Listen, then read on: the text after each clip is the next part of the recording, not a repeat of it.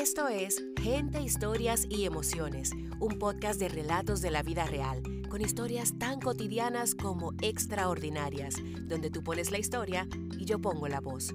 Soy tu host, Sixta Morel. Te doy la bienvenida y te agradezco tu compañía. Disfruta el episodio de hoy.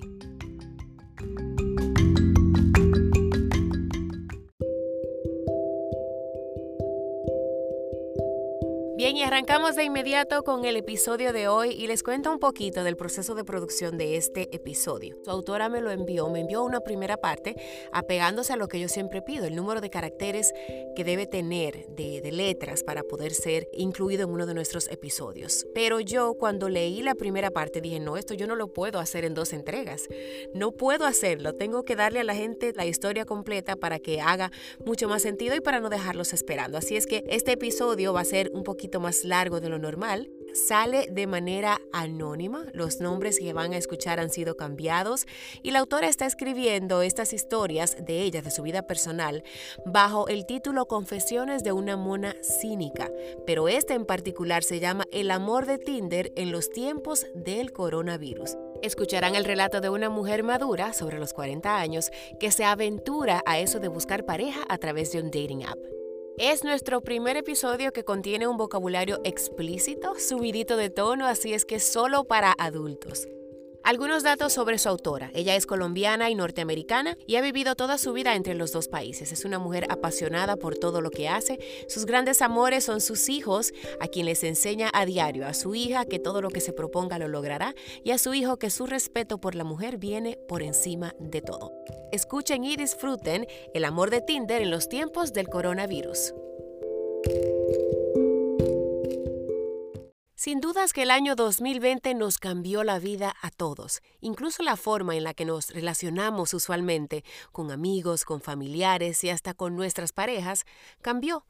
Para la protagonista de nuestro relato, además de cambiar la vida, la dinámica familiar, su hija se fue con su padre y ella se quedó con su hijo, cambió además la forma en la que ella comenzó a relacionarse para conocer otras personas.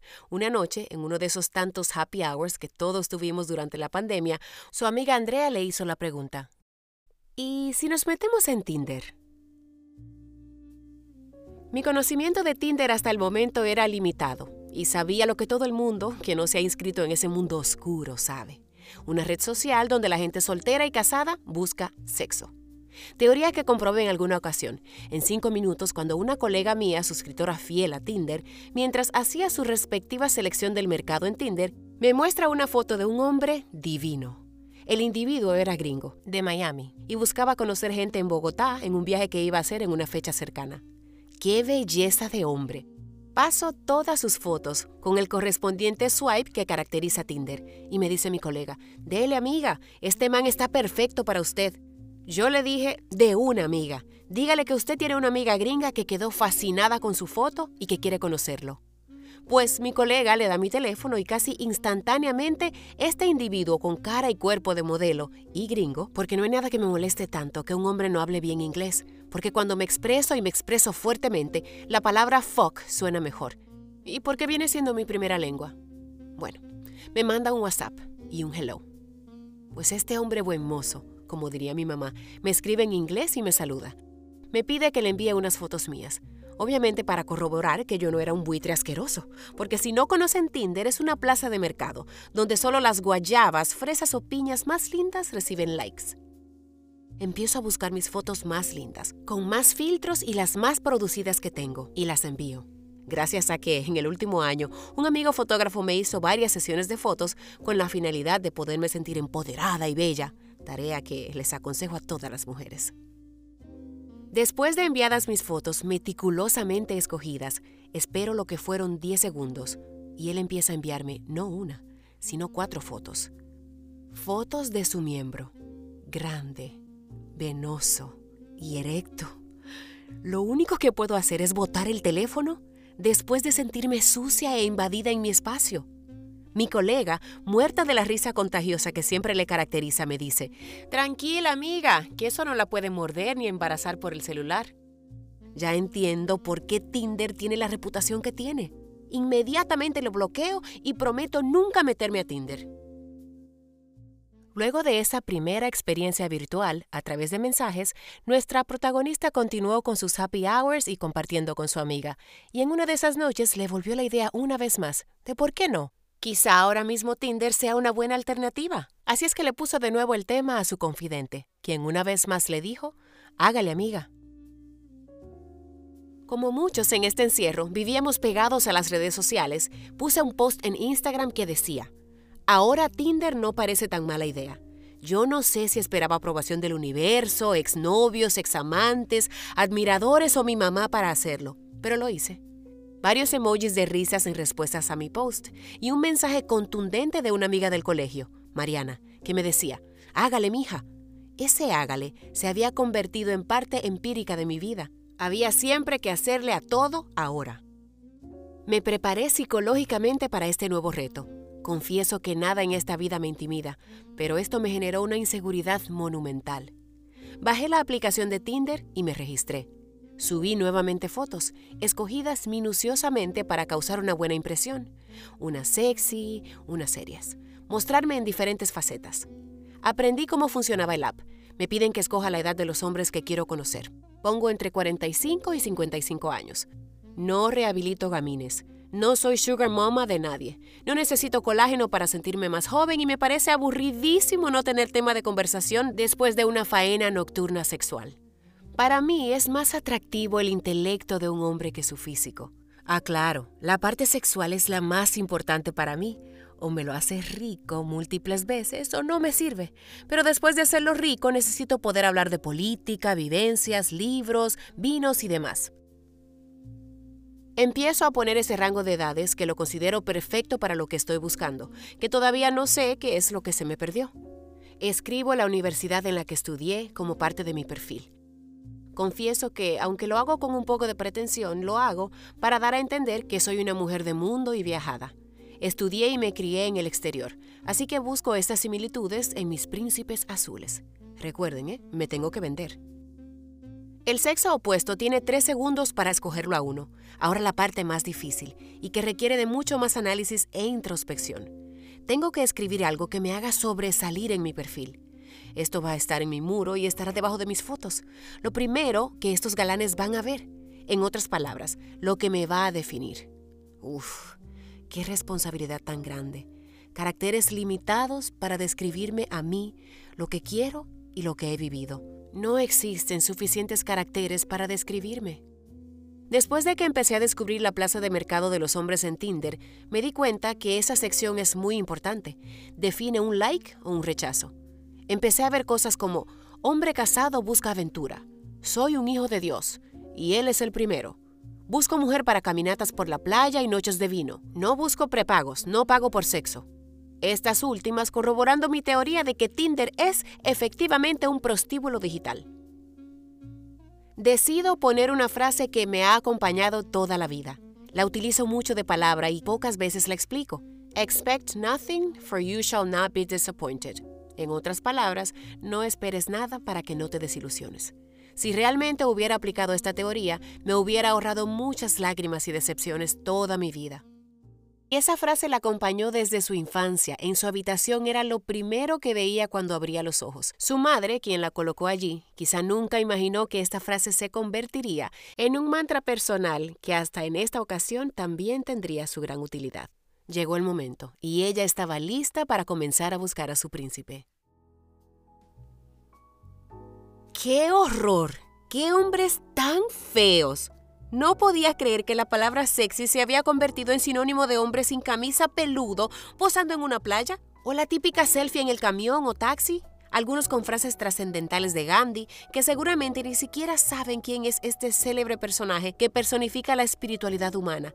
Otros con fotos de celebridades gringas y hasta unos con fotos de sus hijos, que hasta el momento no logro entender el por qué. Empresarios, celadores, entrenadores, taxistas, fisiculturistas, cantantes, rimuleros, directores de cine. Nombres como Juan Kay o Papacito, o hasta inclusive nombres extranjeros que a legua se notan que de europeos no tienen ni el nombre que se pusieron, ni las posiciones sexuales que desean hacer. Más colombianos que el mute, como dicen por ahí. Yo creo que rechacé 200 príncipes con el conocido swipe a la izquierda antes de llegar a un hombre que me pareció atractivo, educado. Era de una universidad cerca de la mía en Boston, porque este también hizo lo mismo que yo, ponerlo en su perfil. Y tenía una mirada cautivadora. Lo llamaré Blue Eyes. Me lancé, le di like, y así fue como coroné en medio de este virus y empezaron mis interrogatorios y preguntas. Después del like, ¿qué pasaba? Empezó la aplicación a notificarme que tenía muchos likes, lo cual me confirma que las fotos que puse y la célebre frase habían sido perfectas, que no soy tan fea y como dicen por aquí, todavía aguanto. Si quería ver quién me daba like, debía pagar 29.99 dólares por mes para poder ver las bellezas que querían conocerme. Tampoco estoy tan desesperada, pensé yo. Pasaron cinco minutos desde que había perdido la virginidad en Tinder y salió la notificación más esperada. It's a match. Mierda. ¿Y ahora qué? La ventanita del chat se iluminó con una luz roja y un hola. Qué sonrisa tan linda para estos días tan complicados, seguidos por un emoji de sonrisa. ¿Qué hacer ahora? Pues chatear con él, me imagino, eran las reglas. Le había dado like solo a dos hombres mientras hacía mi respectivo swipe, así que era solo lógico que fuera uno de los dos. Era Blue Eyes. Confieso que sentí nervios, como una adolescente tímida que descubre su feminidad y sale al ruedo por primera vez. Tenía cinco minutos para crear una conexión y una atracción visual. Qué trabajo tan difícil, tener que escribir inteligentemente, no sonar hueca, para ser brillante e independiente y dar una buena primera impresión. Las primeras preguntas en estos encuentros siempre suelen ser, ¿estudias o trabajas? ¿En qué trabajas? ¿Cuántos hijos tienes? ¿Y hace cuánto estás divorciada? Varias de estas preguntas surgieron y los dos procedíamos a contestar. Había una honestidad en sus respuestas, una autenticidad que hace mucho no veía en un hombre, pero siempre mi conciencia decía, no olvides que esto es Tinder, puede ser un matón en serie haciéndose pasar por alguien. Le pedí su cuenta de Instagram por aquello que quería corroborar que era alguien normal y empezó mi social stalking. Miré foto por foto, almuerzos, familias, selfies, videos en diferentes ciudades, dedicación de tiempo libre a una fundación. Parecía perfecto. Me imagino que él hizo lo mismo. ¿Quién sabe qué habrá pensado de esta mona que sube fotos tres veces al día, que a veces es ángel mientras al mismo tiempo es diablo? Soy un libro abierto y no tengo nada que esconder. Prueba número uno superada. Comencé a escribirle en inglés. Quería saber si contestaría en inglés chapaleando o si podía contestar más allá de Hi, how are you? Qué alivio tan hijo de puta cuando empecé a ver respuestas coherentes, con buena ortografía y que su inglés era impecable. También me enteré que hablaba múltiples idiomas. Ahora la que se sentía más colombiana que el mute era yo. Prueba número 2 superada. Me preguntó por mi apellido cosa que suele pasar mucho en este país, donde la mayoría de las veces me preguntan si mi apellido se escribe como la famosa compañía canina que patrocinaba el programa de Animalandia en los 80. Me preguntó si era holandés, le dije que danés, y prosiguió a contarme que había vivido en Dinamarca y que no me había perdido de mucho. Prueba número 3 superada.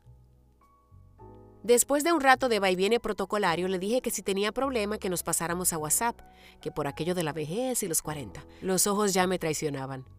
No conozco las reglas tácitas de Tinder, por lo que antes de eso le pregunté a mi amiga Mariana, la misma que me había dado las fuerzas para abrir la cuenta, si era esto bien visto o quedaría como una puta cachonda por hacerlo. Le pregunté a Blue Eyes y para mí fue la excusa perfecta para añadirlo a mi lista de contactos. Dijo que no había problema. Prueba número 4 superada. Hasta ese punto todo iba viento en popa para nuestra protagonista. Ella súper relajada hablando con este caballero en su pijama típica de la cuarentena, sin imaginar que muy pronto las cosas seguirían escalando. En el momento menos esperado, me llega el primer mensaje de voz de este hombre, el cual apenas conocía y hasta el momento había superado las primeras cuatro pruebas. Dios, ¿lo abro o no lo abro? ¿Cómo sería su voz? Ay, qué nervios. Me iría a decir, mamacita linda, me invitaría a un sexo virtual. Tendría la voz ronca, aguda, afeminada. Confieso que lo pensé antes de escucharlo. Hágale, mija. Cumpliendo las indicaciones de mis amigas, lo escuché. me encontré con una voz sexy y un inglés perfecto. Prueba número 5 superada. Y así fue como comenzó a surgir esa relación, en medio de un caos monumental y a distancia. Ahí fueron compartiendo cada día más y más y las cosas se fueron poniendo más calientes. En una de esas noches de cuarentena que se hacían todos los días más eternas, le expresé que estaba cachonda. Término que él usa mucho y que todavía no entiendo y me tocó buscar la definición. De acuerdo con Mr. Google, el significado de cachondo es que está en celo, especialmente una perra o que tiene un gran deseo sexual. Ay, qué término más vulgar. Yo prefiero arrecha, pero aprendí que la expresión es española y no colombiana como el mute. Yo no sé qué botón empujé, porque su misión esa noche fue mandarme fotos de su miembro. Las fotos iniciales fueron de él muy bien vestido y con ropa elegante, que me llevó a pensar que eran fotos que en alguna ocasión habría utilizado para enviarle a otra de sus princesas de Tinder. Así que le pedí una de él real time. Sin pensarlo, me la envió. Y me la siguió enviando. Y siguieron, una tras otra. Dios, me provocaba tirar el teléfono al piso y esconderlo. Me acordé de las palabras de mi colega. Tranquila, amiga, que eso no muerde. ¿Y ahora qué hago? ¿Será que me toca a mí también mandarle algo? Hmm, admito que me gustó lo que vi. Prueba número 6 superada. No olviden que esta cuarentena no estoy sola, estoy con mi hijo y me quedaba supremamente difícil iniciar un acto sexual virtual. Así que procedí a cambiar de tema y dejar que se le bajara la cachondez. Fingí irme a dormir y no me volví a conectar. La verdad no me reconozco. Me siento como una niña adolescente que está empezando a vivir. Ella pensó en algún momento que hasta ahí llegaría su aventura tindercera, ya que no le dio a su enamorado lo que él pedía la noche anterior. Pero mientras hacía los quehaceres del hogar dignos de la cuarentena, recibió de pronto un mensaje. Él le saludó tierno como siempre, pero esta vez había algo en su tono que había cambiado. Me saluda tierno como siempre y me dice que quiere agradecerme por algo que le dije la noche anterior.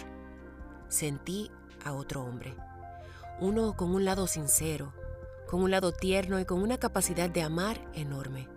Me enterneció se me olvidó que nos habíamos conocido en aquel burdel virtual.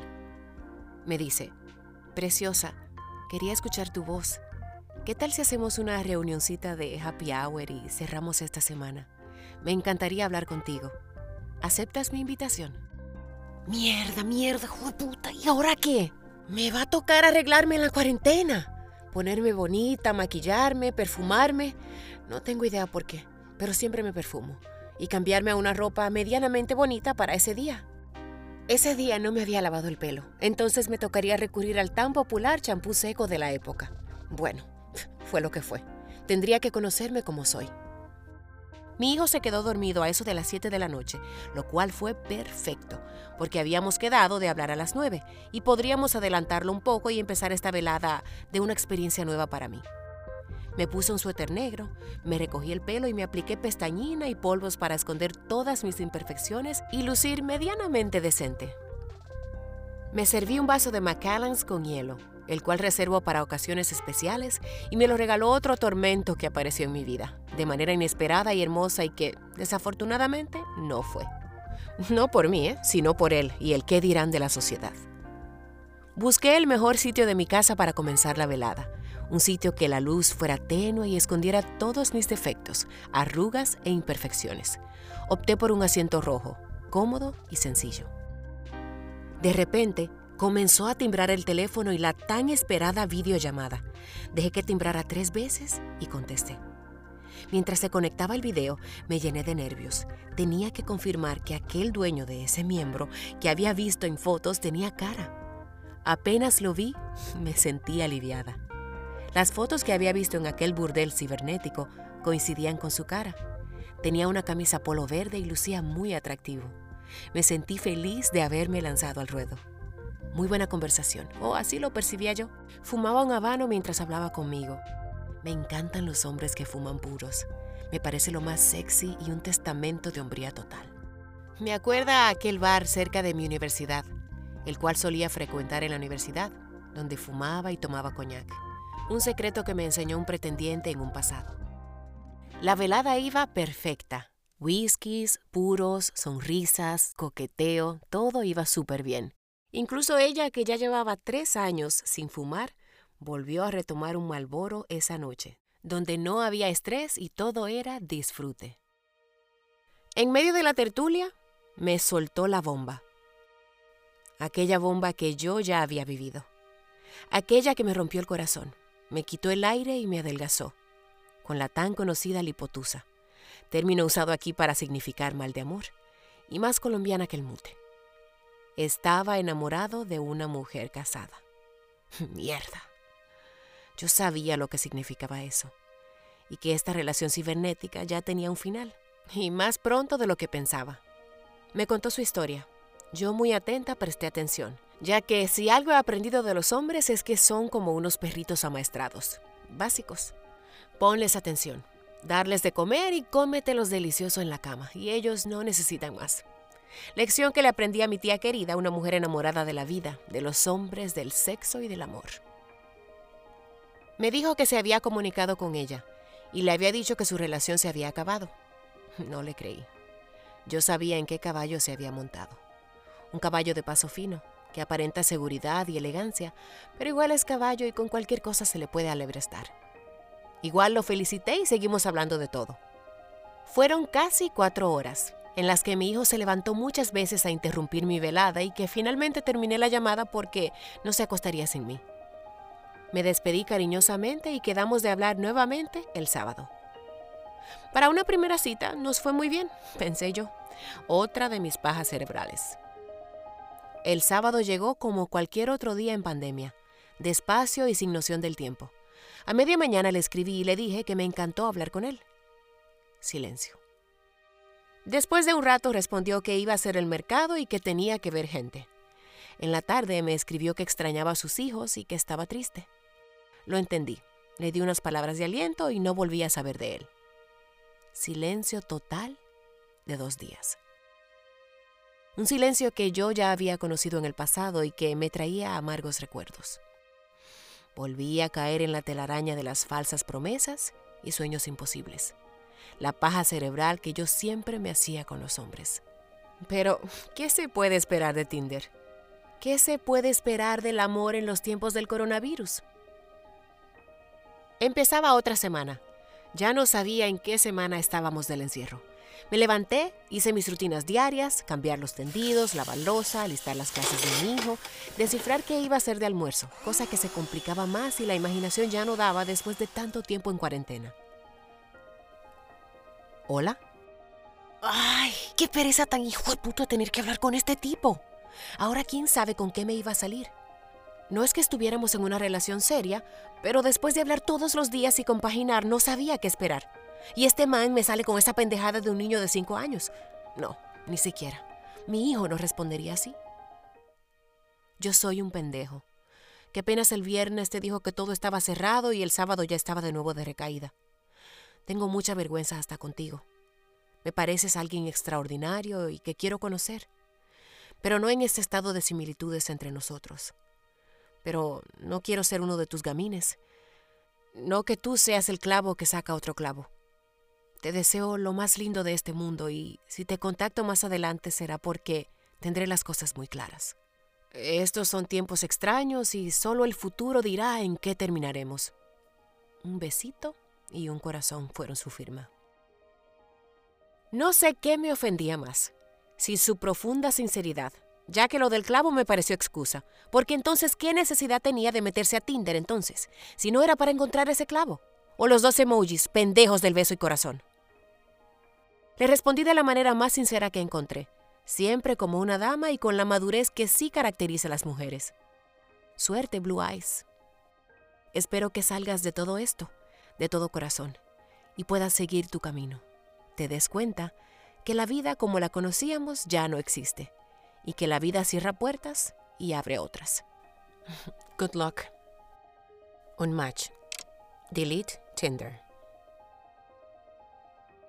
Yo nunca había pensado meterme en una página para buscar pareja. Me parecía que yo era el tipo de que no, yo no necesito eso.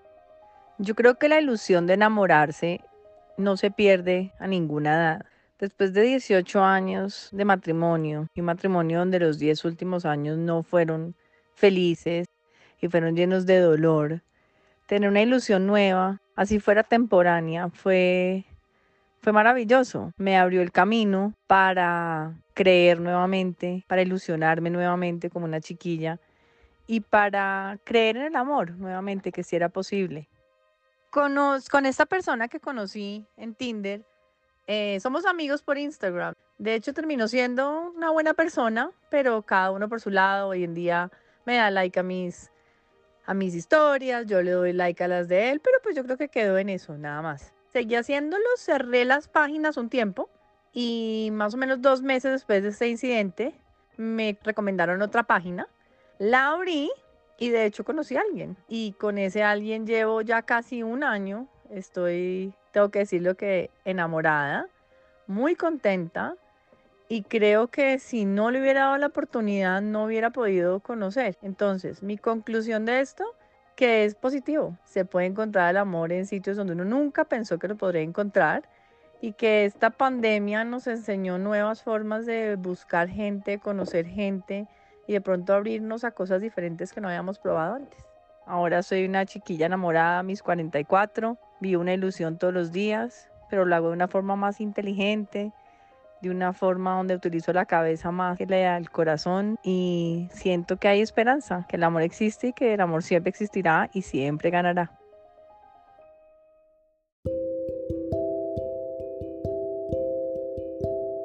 Bueno, solo me queda agradecerle a la autora por atreverse a escribir esto y a enviarlo además para compartirlo. Si te gustó, déjame un comentario, cuéntame un poquito si has utilizado también estas redes sociales. Recuerda que puedes encontrarme en Instagram como arroba sixtalee con doble E al final. A ustedes las gracias como siempre y nos encontramos la semana que viene para otro episodio de Gente, Historias y Emociones.